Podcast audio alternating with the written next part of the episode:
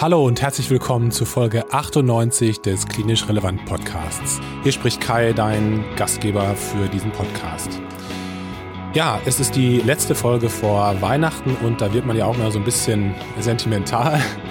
Und äh, ja, wir haben hier im Team auch so ein bisschen äh, das vergangene Jahr Revue passieren lassen. Es ist echt viel passiert bei Klinisch Relevant.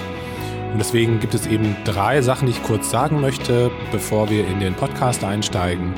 Erstens, Markus, Dietrich und ich, wir wollen uns ganz herzlich bei euch bedanken, bei unseren Hörern, die ähm, ja, uns treu gewesen sind, die äh, unsere Podcasts gehört haben, die uns Feedback gegeben haben, die uns bewertet haben. Und natürlich, wir wollen uns bedanken bei unseren Referenten, die, die so großzügig ihr Wissen mit euch teilen und die ja kostenlos auch diese Beiträge für euch aufgenommen haben, ihre Zeit dafür geopfert haben.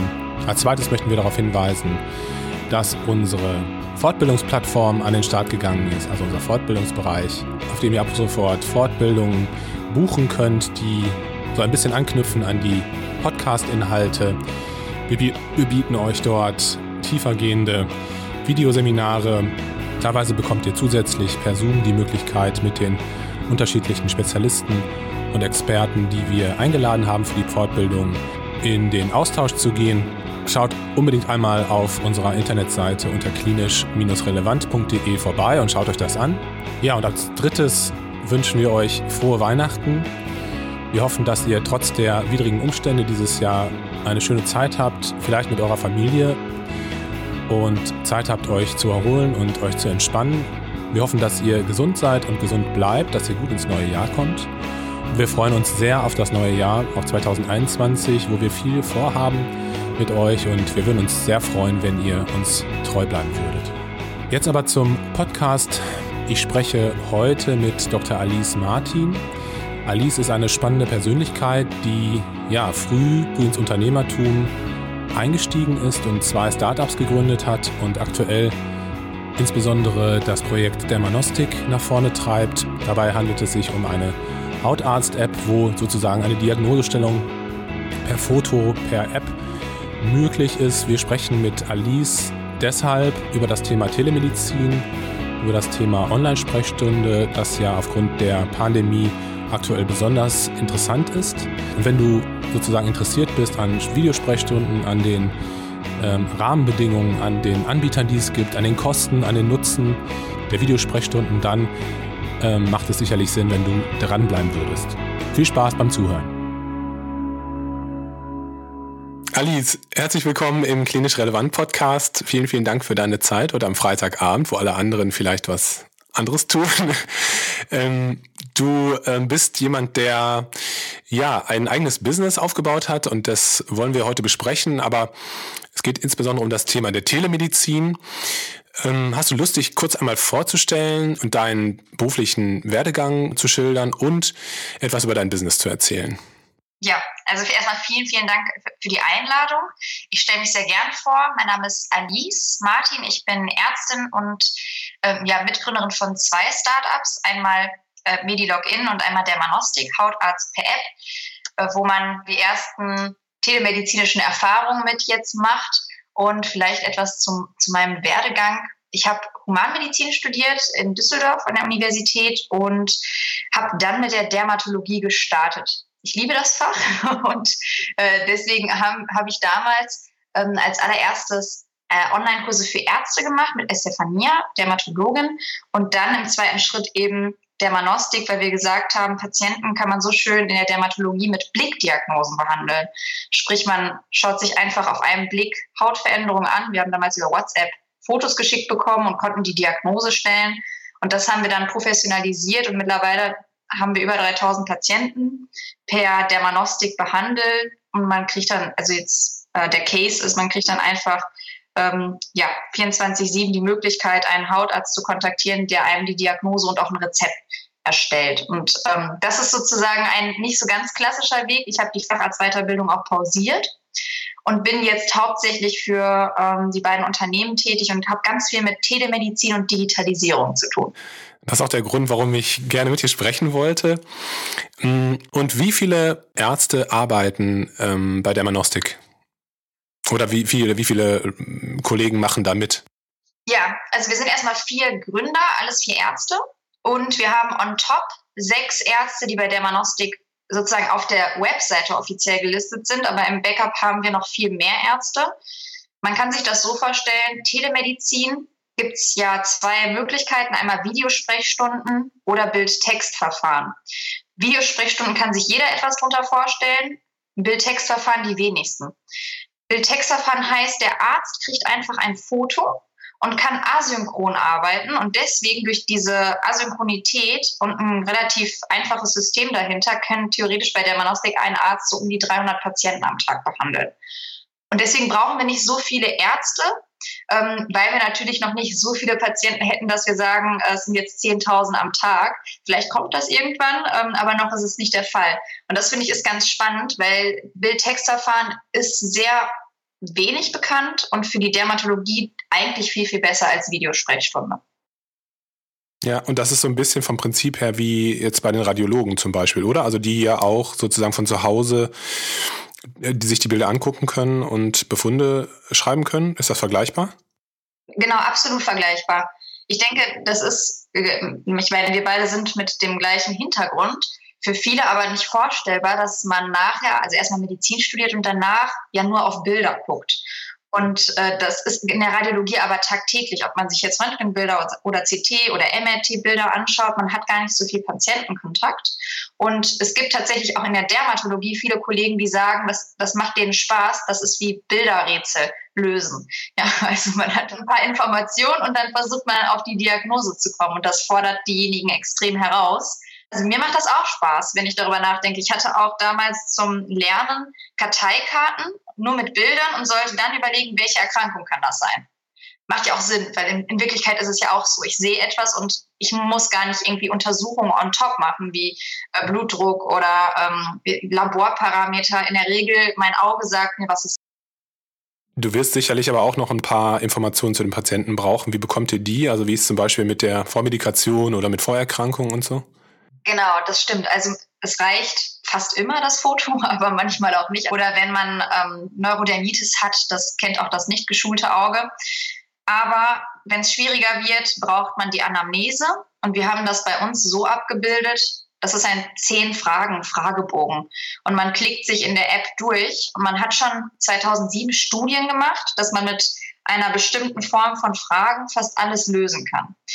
Und diese Fragen sind ganz klassisch, zum Beispiel, wie lange bestehen die Hautveränderungen? Jucken sie? Schmerzen sie? Hat das jemand anderes in der Familie, um eben auf infektiöse oder parasitäre Erkrankungen einzugehen? Ob man Allergien hat, Haustiere, was für Vorerkrankungen bestehen und welche Medikamente man einnimmt. Und diese Fragen sind sozusagen hilfreich für den Arzt nachher, um die Diagnose stellen zu können. Lass uns nochmal zurückkommen zu diesem äh, Überbegriff Telemedizin an sich. Was gibt es denn für rechtliche Grundlagen zu diesem Thema? Seit wann ist das überhaupt möglich, telemedizinisch zu behandeln? Ähm, wir leben ja in einer besonderen Zeit, jetzt gerade mit Corona. Das Ganze ist ja hochaktiv und ähm, natürlich auch äh, hochaktuell. Vielleicht kannst du noch mal sagen, wie, welche Grundlagen gibt es jetzt von rechtlicher Seite gesprochen? Ich kann mir vor, vorstellen, dass eben viele Kollegen da sehr unsicher sind und mit dem Thema noch nicht so viel Berührungspunkte hatten. Ähm, ja, wie sieht es damit aus? Ja, ich denke, das ist was ganz Wichtiges, denn in dem Begriff Telemedizin steckt schon etwas drin, was man seit Jahren machen kann. Ja, Tele von telefonieren. Und vielleicht kommt man erstmal auf die Begrifflichkeit oder Definition von Telemedizin zu sprechen. Das ist nämlich eigentlich eine Verbindung oder eine Konsultation, die sowohl räumlich als auch mittlerweile zeitlich getrennt stattfinden kann. Und eigentlich ist es schon seit Jahr 1980 ein Begriff, den es gibt und der sozusagen schon seitdem bekannt ist. Erstmalig natürlich ähm, über Telefonatgespräche. Also das, das ist die klassische äh, Telemedizin am Anfang gewesen. Und danach hat sich mit der Videosprechstunde, die auch schon seit vielen, vielen Jahren bekannt ist, noch viel früher als natürlich jetzt aktuell durch ähm, unsere Pandemie, hat sich das über die Videosprechstunde ja, manifestiert, dass es auch möglich ist. Aber natürlich muss man so etwas erstmal abrechnungsfähig machen, das heißt und sicher machen. Ja, also wenn jetzt jemand ähm, eine Videosprechstunde etabliert hat, musste er das anmelden. Das ist auch abrechnungsfähig über die Ziffer und ähm, aber gleichzeitig auch gedeckelt gewesen. Also deswegen war es auch nicht so bekannt. Die Ärzte haben also Videosprechstunden durchgeführt, aber sie konnten laut Gesetz nur eine bestimmte Anzahl machen. Ich glaube, es müssten 500 gewesen sein. Ich, vielleicht vertue ich mich auch, aber auf jeden Fall gedeckelt. Und das ist jetzt entdeckelt worden aufgrund der Pandemie. Und deswegen ist Telemedizin und Videosprechstunden und, und, und so in den Vordergrund gekommen, weil es nicht mehr diese Deckelung gibt, dass ich das ne, nur bis zu einer bestimmten Grenze abrechnen kann. Und was auch ganz spannend ist, also zum, zum Begriff äh, Telemedizin, äh, viele fragen sich ja, wie mache ich das als Patient? Ist das alles äh, sicher, meine Daten und, und, und? Und alle Programme, die man verwendet, die die Praxen verwenden, sind zertifizierte Programme, sind sozusagen von der ähm, von den Ärzten bewusst gewählte Programme, wo man auch sagt, das übernimmt auch die Krankenkasse und, und, und. Weil Datenschutz gerade im, zum Thema Patienten ein sehr großes, äh, ja, eine sehr große Gewichtung hat. Und äh, vielen ist das nicht bewusst. Die sagen, hm, ich habe da Angst, äh, vielleicht wird das irgendwo gefilmt oder oder oder. Aber dem ist nicht so. Also viele Programme sind extrem gut und wirklich rechtssicher. Und äh, das ist so ein bisschen meine Mission, Patienten abzuholen, weil Telemedizin nach wie vor noch ein sehr abstrakter Begriff äh, ist und befremdlich, wenn man noch nicht damit in Kontakt getreten ist. Ja, das ist auch meine Erfahrung in der Praxis. Ne? Also ich glaube, die Skepsis ist da sehr, sehr groß und ähm, jetzt während der ersten Welle von Corona war schon so, dass mehr Leute bereit waren, das ähm, in Kauf zu nehmen, aber ähm, das ist das ist wirklich sehr, das sind sehr, sehr wenige Patienten immer gewesen bei mir. Jetzt nochmal ganz kurz, rechtlich gesehen, gibt es ein neues Gesetz dazu, zu diesem Thema Telemedizin? Oder, also das ist ja einfach eine Novelle, von der du gerade gesprochen hast, wo diese Entdeckung äh, gekommen ist. Kennst du dich da aus, was, was das betrifft, juristisch, meine ich? Ja, also jetzt kommt es erstmal darauf an, ähm, wenn wir zum Thema Telemedizin sprechen, hm, gibt es ja gerade das digitale Versorgungsgesetz, was ja sehr in den Fokus gerückt ist. Und nur damit man ein Verständnis hat davon. Also Telemedizin ist erst einmal nur die Definition, wie die Konsultation stattfinden kann. Und ich kann Telemedizin ja auch nicht nur auf den Arzt, sondern auch auf Apotheker oder auch Psychologen, Psychotherapeuten und, und, und übertragen. Und dann gibt es etwas zum Thema Abrechnung. Und dann gibt es auch noch etwas zum Thema äh, Zertifizierung und Sicherheit. und jetzt kommt es immer darauf an, welcher Aspekt ist gerade für mich wichtig.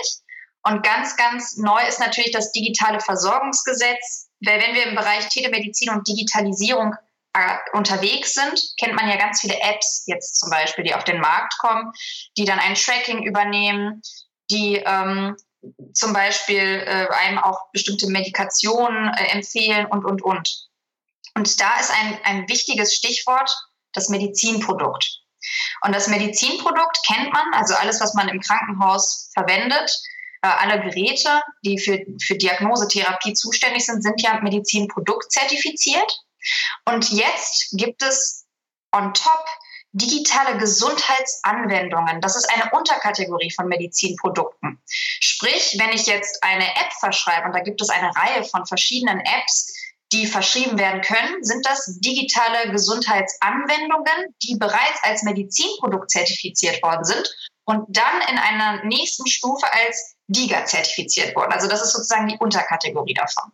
Und das ist ganz, ganz neu. Also das digitale Besorgungsgesetz, das den Ärzten ermöglicht, Apps zu verschreiben, was auch zeitgerecht ist. Und diese Apps die bestimmte Gebühren übernehmen, verhelfen dann dem Patienten in seiner Therapie ähm, beziehungsweise in der Betreuung zwischen Arzt und Patient.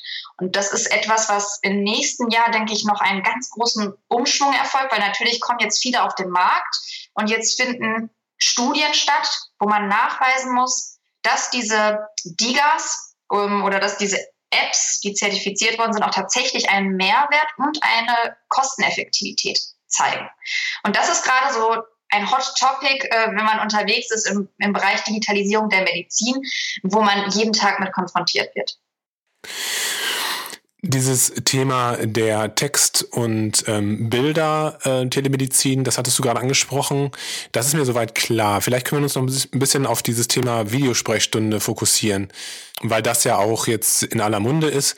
Welche Patienten darf ich in einer Videosprechstunde ähm, behandeln und wer darf das überhaupt machen? Also darf jeder Arzt einfach hingehen und eine Videosprechstunde an, anbieten? Ist das möglich? Ja, also rein theoretisch ist es möglich, dass ich sage, ich möchte meine Patienten jetzt über Videosprechstunden behandeln. Und dafür gibt es Videosprechstundenanbieter. Das heißt, das sind Plattformen, die bieten den Ärzten eine sichere Datenverbindung oder auch eine zertifizierte Datenverbindung an. Und ich bezahle dann als niedergelassener Arzt äh, eine Gebühr, um diese Plattform nutzen zu können.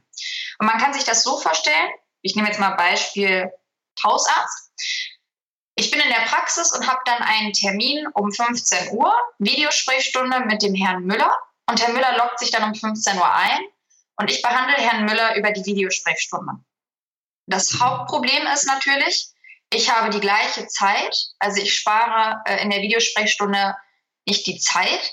Plus es ist schwierig, wenn ich ähm, on top irgendwelche Untersuchungen machen möchte, dann muss der Patient trotzdem reinkommen. Und das ist auch etwas auf Seiten, auf Seiten der Ärzte, weswegen viele sagen, die Videosprechstunde ist noch nicht optimal für mich, weil es eine Art Zwischenlösung oder ein Provisorium ist. Wir brauchen noch viel, viel mehr. Und ich denke, ähm, wenn wir zum Thema Videosprechstunden kommen, dann zeigt es auch, dass die Ärzte, also ich rede jetzt gar nicht von Vergütung, denn die Vergütung ist nochmal ein extra Top, aber von der Handhabung oder von der ja, ja doch, ich würde sagen Usability, ähm, dass man da noch etwas optimieren müsste, dass man sagt, ich integriere eine Videosprechstunde, dass die Termine automatisch terminiert werden, dass das Einloggen automatisch stattfindet und, und, und, damit es für den Arzt möglichst zeiteffektiv ist. Ähm, aktuell sind das zum Beispiel iPads. Über iPads kann man Videosprechstunden machen oder über die ganz normalen Computer. Und ganz praktisch, also wirklich aus der Praxis, ich ähm, habe dieses Szenario erzählt bekommen, dass eine Arzthelferin in mehrere Zimmer reingeht und da die, die Patienten auf iPads per Videosprechstunde einschaltet und der Arzt geht dann einfach von Zimmer zu Zimmer und anstatt eines Patienten liegt dann dort ein iPad und er unterhält sich mit dem iPad. Finde ich sehr spannend. so, ähm, aber natürlich, da ist immer noch ein bisschen Wartezeit mit verbunden auf der einen Seite. Und äh, man merkt, wir versuchen irgendwie unsere analoge Welt in die digitale irgendwie umzuwandeln und doch wechsle ich von Zimmer zu Zimmer und wie gesagt, da sitzt jetzt halt das iPad. Mhm, ich verstehe, was du meinst, ja. Ähm, ich hatte immer noch so im Kopf, dass ich eigentlich nur Patienten äh, in der Videosprechstunde behandeln darf, die ich eigentlich kenne, also die mir persönlich bekannt sind. Ist das immer noch so? Ja, also es gab ähm, das Gesetz vorerst, dass man die Patienten immer auch physisch gesehen haben muss. Manchmal war es so, dass es sogar äh, quartalsweise gebunden war. Das ist aber aufgehoben worden aufgrund der Pandemie, dass man sagt, ähm, es ist auch eine rein telemedizinische Konsultation möglich. Es gibt die Möglichkeit sogar, dass man sich über Videosprechstunden anschließend krankschreiben lässt. Es gibt außerhalb mit Deutschland, habe ich jetzt auch herausgefunden, einen Anbieter, ich glaube in Holland, da muss man nur per WhatsApp schreiben und man wird auch krankgeschrieben. Also das liegt daran, dass im Hintergrund irgendwelche Verträge laufen mit irgendwelchen Kassensitzen und, und, und. Und manchmal ist das undurchsichtig, also wirklich undurchsichtig für den Patienten, wie da im Hintergrund die rechtliche Schleife gemacht ist. Und eigentlich, wenn man das ein bisschen tiefer beleuchtet, ist es auch kritisch. Ja, ganz klar. Also wenn ich jetzt einfach per WhatsApp äh, irgendwo in einem Land was hinschreibe oder es gibt auch was anderes, zum Beispiel ein ähm, Anwalt, der sich darum gekümmert hat, dass jetzt ein äh, Arzt alle möglichen äh, Rezepte verschreiben kann für, für Digas. Ja, da findet man Gesetzeslücken und nutzt die dann gezielt an einigen Stellen aus. Der Patient weiß das dann nicht und so umgeht man manchmal das Gesetz. Ja.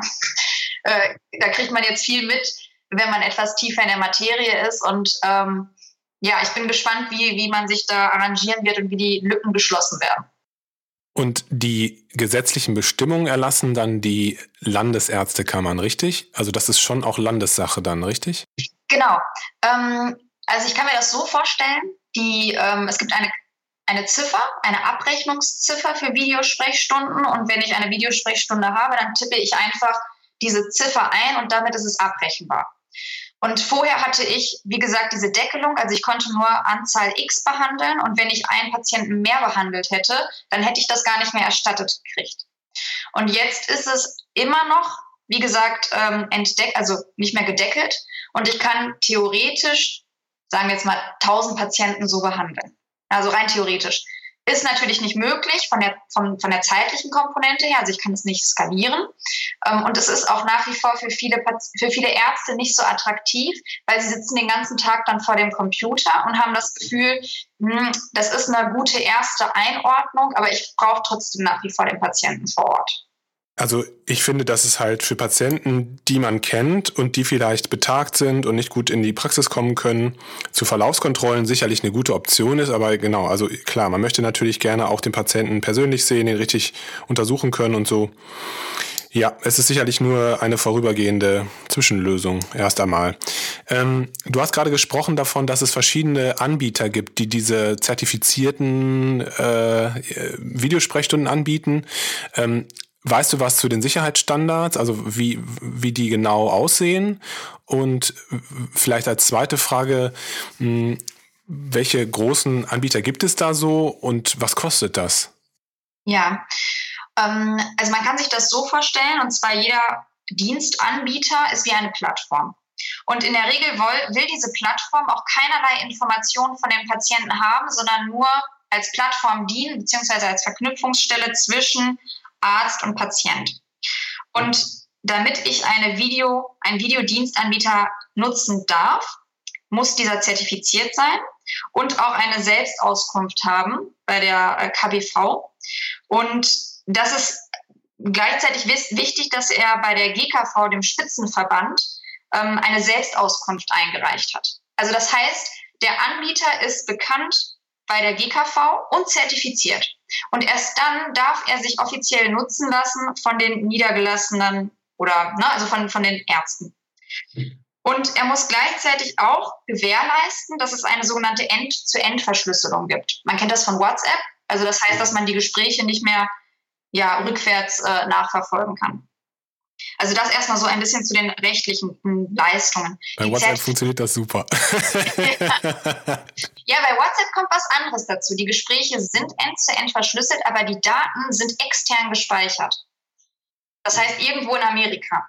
Und dann wird es schwierig, weil wenn ich einen Anbieter habe in Deutschland, dann muss der auch gewährleisten, dass das alles nach deutschem Recht ist und dass die Daten nicht irgendwo anders gespeichert werden. Aber das ist die Selbstauskunft, die dann der Videosprechstundenanbieter auch äh, leistet. Ja, also das ist diese Transparenz. Wenn ich jetzt als externer ähm, Dienstleister komme, zum Beispiel nehmen wir irgendwo aus äh, Asien, dann wird es schwierig. Dann kann ich mich nicht mehr vielleicht zertifizieren lassen, weil die sagen, es muss alles hier in Deutschland nach deutschem Recht, auf deutschen Servern und nicht nach außen gehen.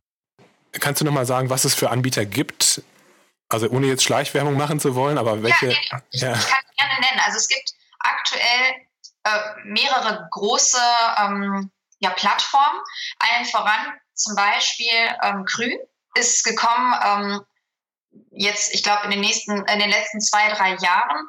Als Grundidee war es ein Allgemeinmedizin, also dass man den allgemeinmedizinischen Dienst ab, bildet. Und mittlerweile gibt es relativ viele verschiedene Dienstleist, also Fachrichtungen. Und Teleklinik ist ebenfalls ein Unternehmen, wo man ganz viele verschiedene Videosprechstunden durchführen kann. Und dann gibt es noch klein, also auch andere Unternehmen, die jetzt ähm, on top mit Videosprechstunde starten. Ähm, gibt es verschiedene Plattformen. Ich denke, ganz viele bauen jetzt auch aus, weil sie haben schon die Kontakte mit den Niedergelassenen. Also ich habe jetzt mitbekommen, Dr. Lipp zum Beispiel ist ja eigentlich ein Terminierungsportal, baut jetzt aber parallel auch die Videosprechstunde aus. Oder Arztkonsultation 24 oder Samedi. Die, Samedi ist aber auch schon ein führender ähm, Anbieter. Und die waren vorher, also oder überhaupt, Videosprechstunden waren vorher nicht so bekannt, weil der Patient das ja kaum benutzt hat. Jetzt nutzen die Patienten das viel, viel mehr und viel mehr Ärzte registrieren sich jetzt bei den Anbietern. Und in der Regel, wenn man einmal zufrieden ist mit einer Plattform, dann bleibt man auch bei dieser Plattform. Und jetzt, was ich ganz schön sehe, ist, es gibt plötzlich immer mehr Videosprechstundenanbieter auf dem Markt. Ja, also äh, gefühlt alle zwei, drei Wochen äh, lerne ich einen, einen neuen ähm, auf dem Markt kennen oder sehe, ah, die entwickeln jetzt ihr Geschäftsmodell ein bisschen anders. Und das ist sehr spannend zu sehen, gerade weil jetzt das Feld der Telemedizin größtenteils noch nicht ähm, erschlossen ist. Und ich denke, in der nächsten Zukunft, also sagen wir jetzt in zwei, drei Jahren, gibt es wirklich zwei, maximal drei richtig, richtig bekannte große Anbieter, wo die meisten dann drüber ja, ähm, sich behandeln lassen. Das Interessante ist übrigens, vielleicht noch vorweg, es gibt zwei Möglichkeiten. Möglichkeit eins ist, ich möchte von ähm, Herrn Dr. nehmen wir jetzt mal ähm, Hofer behandelt werden. Ich melde mich bei ihm und frage ihn, über welche Videosprechstunde kann ich Sie denn erreichen? Möglichkeit zwei ist, ich gehe einfach ins Internet und schreibe ähm, Gynäkologe oder ähm, Urologe äh, online behandeln. Und dann, je nachdem, welche Werbung mir gespielt wird, gehe ich über die Plattform und weiß gar nicht, welcher Arzt hinten steckt. Na, also diese zwei Möglichkeiten gibt es. Einmal, indem ich über die Praxis des Arztes komme oder indem ich sozusagen online gehe, aber ich weiß gar nicht, welcher Arzt mich am Ende behandelt. Spannende Entwicklung auf jeden Fall. Ähm, sag noch mal bitte was zu den Kosten. Ähm, was, was kostet das den niedergelassenen Kollegen, wenn er so eine, so eine Sprechstunde, so eine Plattform nutzt? Ja, man kann sich das so vorstellen, das sind Grundgebühren, die man ähm, zahlt. Also man hat wie eine Art monatliche Gebühr für den Service, den man nutzt. Plus, jetzt kommt es wirklich auf den Anbieter an. Bei einigen äh, heißt es für jeden Patient on top nochmal Summe X. Äh, vielleicht hat man auch wie so ein Paket, das heißt, die ersten 50 Patienten kosten on top, weiß ich jetzt nicht, zwei, drei Euro. Die nächsten kosten nur noch so und so viel Euro. Und das kann man wahrscheinlich auch, kommt auf die Größe und die Nutzung an, verhandeln. Also das können Individualverträge sein. Möglichkeit eins. Möglichkeit zwei, wenn ich rein telemedizinisch arbeite, also das heißt, ich möchte gar nicht mehr äh, den klassischen niedergelassenen Beruf ausüben, sondern nur noch telemedizinisch tätig sein, dann kann ich auch äh, angestellt werden über so einen Anbieter und Vollzeit arbeiten und habe dann mein ganz normales Grundgehalt. Also diese zwei Möglichkeiten, einmal Abo-Modell und dann einmal monatliche äh, Bezahlung oder Gehalt durch den Anbieter sind aktuell verfügbar und vom, vom Prinzip her oder von, von den Kosten. Ich habe keine ganz konkrete Zahl, aber es müssten so um die 50 bis 100 Euro Grundgebühr sein, plus dann nochmal on top, ähm, wie gesagt, pro Patient eine bestimmte Gebühr. Jetzt haben wir beide gerade zusammen festgestellt, dass die Möglichkeiten der Videosprechstunde sicherlich eingeschränkt sind. Und du hast gesagt, es gibt doch durchaus auch Kosten, die man da, ähm, in, in die man da investieren muss. Was kann man abrechnen? Also lohnt sich das eigentlich für den Kollegen, das zu tun? Ich meine, ich kann mit dem Patienten sprechen, ich kann äh, sagen, er soll bitte mal den Mund öffnen und so. Aber ähm, die Möglichkeiten äh, ansonsten darüber hinaus sind ja sehr eingeschränkt. Was, was kriegt man dabei raus? Wenn man die ganz normale Videosprechstunde durchführt, kann man das einmal von Seiten des Anbieters angucken. Zum Beispiel gibt es äh, bei Teleklinik, dass eine Behandlung so um die 38 Euro kostet. Krü sind um die 30 Euro. Dann gibt es noch äh, Fernarzt, Zava, sind so zwischen 20 und 38 Euro und das nimmt die Plattform ein und verrechnet das anschließend mit dem Arzt, der behandelt hat. Ähm, wenn man am Wochenende sich behandeln lassen möchte, dann kommen on top Gebühren bei den meisten hinzu, weil der Arzt auch einen extra Aufwand hat. Zum Beispiel, wenn ich sage, ich möchte mich jetzt am Samstag behandeln lassen oder am am Sonntag oder feiertags oder abends. Das sind bestimmte Zuschläge, äh, die dann auch der, der Patient selber tragen muss. Ja, die werden ihm auch nicht erstattet. Und dann der, der niedergelassene Arzt, der kriegt seine Summe X. Ich müsste einmal nachgucken, welche Summe er pauschal bekommt. Müssten, glaube ich, so um die ähm, 18 bis 20 Euro sein, wenn ich mich nicht vertue. Ähm, und in dieser Summe ist alles abgedeckt. Also er wenn er jetzt sagt, ich möchte nochmal äh, on top was machen, dann hat das nichts mit der Videosprechstunde zu tun. Das ist seine Leistung, für die er in dem Bereich bezahlt wird. Und wenn ich jetzt für dieses Gespräch zwei Stunden bräuchte, jetzt als Beispiel, ist es die gleiche Summe, wie wenn ich für das Gespräch nur zwei Minuten brauche. Aber das ist nicht realistisch. Also ein ganz normales Patientengespräch, das kennt man ja, dauert in der Regel schon mindestens fünf bis zehn Minuten, wenn ich beim Hausarzt bin und die wenigsten gehen einmal äh, ja, rein und dann wieder raus. Okay, aber das wäre jetzt so das Szenario der gesetzlichen, ähm, der gesetzlichen Krankenkassen. Das heißt, es gibt eine Ziffer, die ich für die telemedizinische Behandlung, für die Videosprechstunde abrechnen kann und das war's. Wie ist das im privatärztlichen Bereich nach der GOL? Genau, bei der privatärztlichen ähm, Bezifferung ist es etwas anders. Also ich kann, äh, also Gebührenordnung für Ärzte, ich kann ja verschiedene Ziffern wählen. Und zum Beispiel ähm, symptombezogene Anamnese. Ähm, ich kann danach nochmal dem Patienten theoretisch äh, eine E-Mail, also jetzt keine E-Mail, sondern äh, postalisch etwas zuschicken. Ähm, ich kann, habe etwas mehr Spielraum, vor allem auch mit meinem Faktor.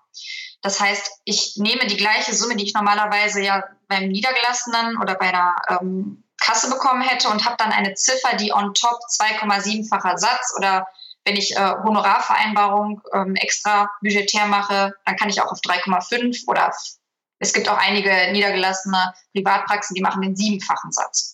Also ich bin gar nicht so stark gedeckelt und entsprechend nehmen sich die Ärzte dann auch etwas mehr Zeit, weil das besser honoriert wird und sie dann nicht den Druck haben, so viele Patienten behandeln zu müssen, um kosteneffektiv zu arbeiten.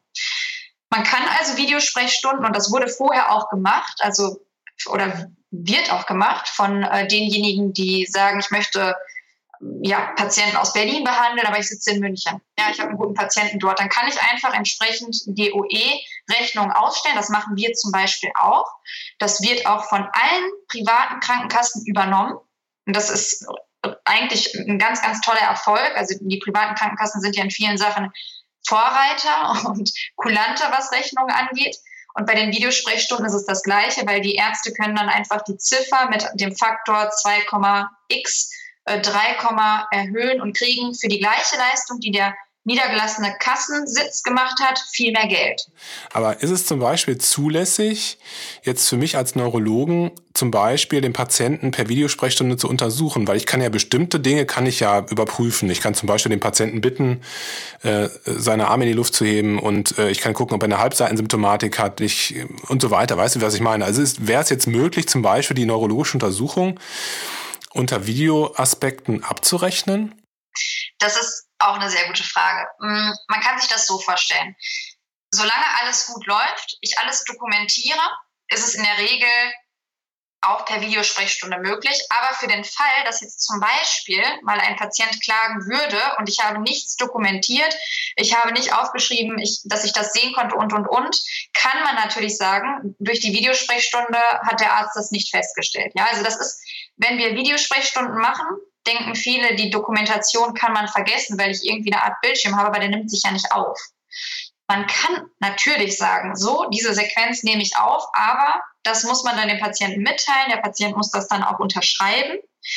Äh, da geht es schon los. Ja, also das sind alles Sachen, über die man sich vorher Gedanken machen muss, wie ich meinen ähm, Flow, meinen Workflow oder meine, meinen Patientenflow gestalte. Aber rein praktisch geht es und auch theoretisch geht es. Nur ich muss mich dann entsprechend äh, absichern, das dokumentieren und auch sicher sein, dass ich keinen Nachteil hatte durch die Videosprechstunde. Also ich, ich nehme jetzt mal etwas Praktisches. Wenn ich äh, Kraft gerade messen möchte, wird es schwierig. Da hast du recht. Also das, kann ich, das kann ich nicht äh, ersetzen. Wenn ich jetzt aber sage, okay, ich möchte zum Beispiel eine Facialisparese ausschließen, das ist schon möglich, weil der Patient kann ja lächeln, der kann die Augen zusammenkneifen, der kann die Stirn anheben. Man kann also, eine Gangprüfung machen, letztlich ja auch. Man kann den genau. Patienten genau. bitten, ne? Ja, ja, ja. Alles irgendwie nicht so ganz hundertprozentig ähm, ja rund, sage ich jetzt mal. Ähm, jetzt hast du ja vorhin schon mal so ein paar Sachen angerissen, die möglicherweise noch ähm, die Videosprechstunde Telemedizin verbessern könnten. Vielleicht kannst du noch mal so aus deiner Sicht sagen, wo du denkst, wo das Ganze hingeht.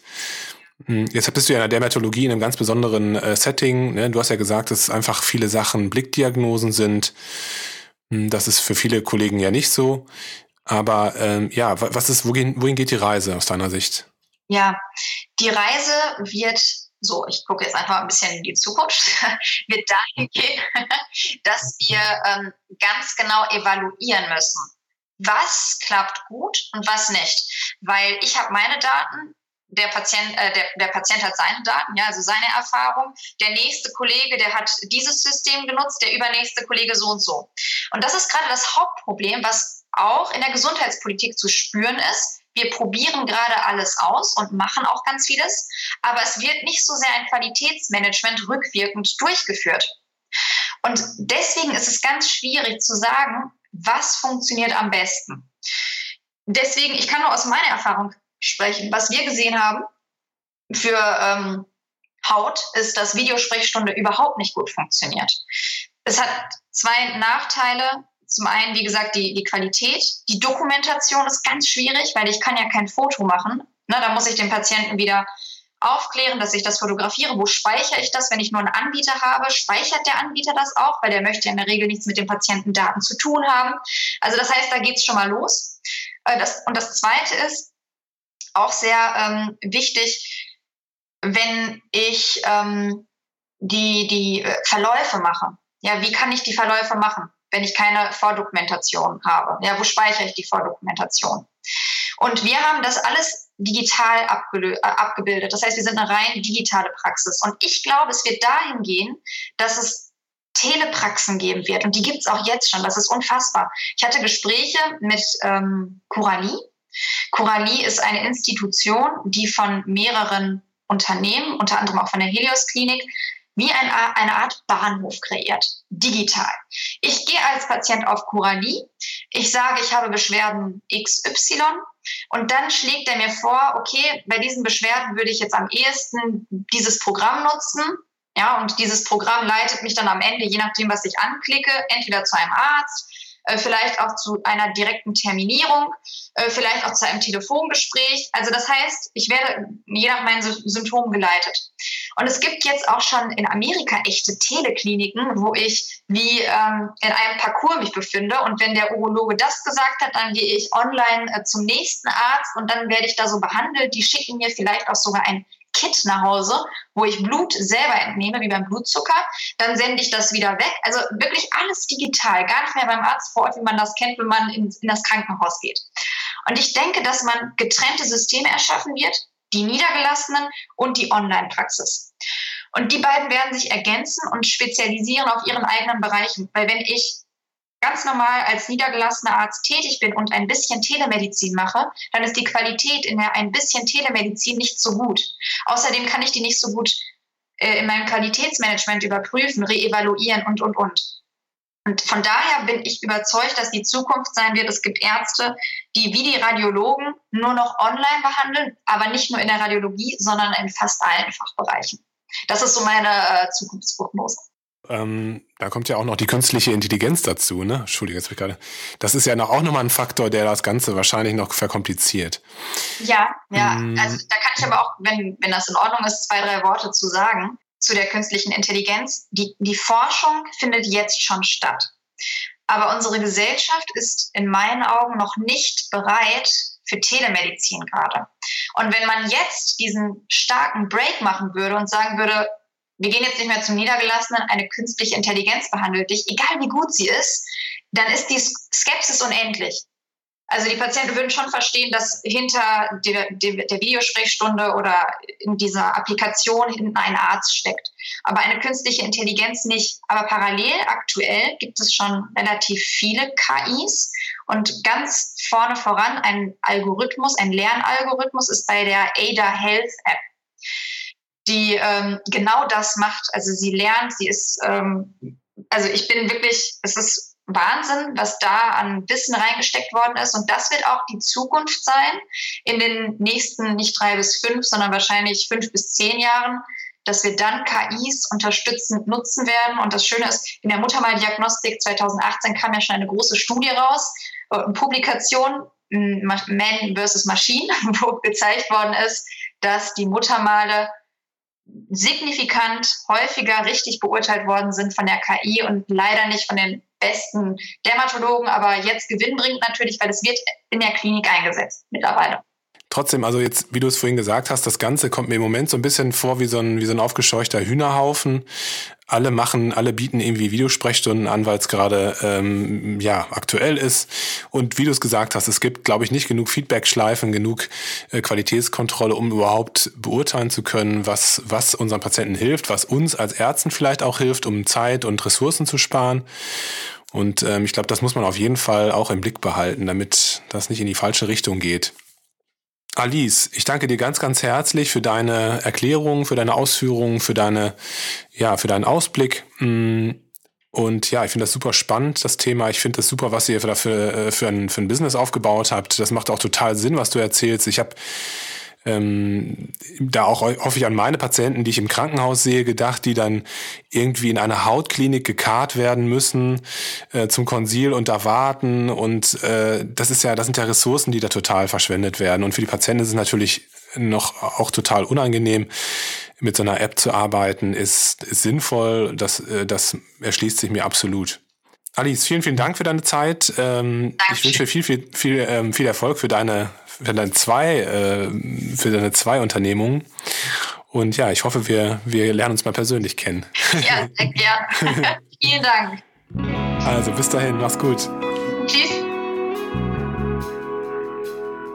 Vielen Dank, dass du heute zugehört hast, unser Gast gewesen bist. Wir hoffen sehr, dass dir dieser Beitrag gefallen hat, dich unterhalten hat und dir drittens auch noch was für deinen klinischen Alltag gebracht hat. Wie gesagt, wir würden uns sehr freuen, wenn du mal auf unserem Fortbildungsbereich äh, vorbeischauen würdest. Wenn du das machen möchtest, müsstest du dich einmal auf unserer Internetseite klinisch-relevant.de registrieren als Mitglied und kommst dann in unseren Mitgliederbereich.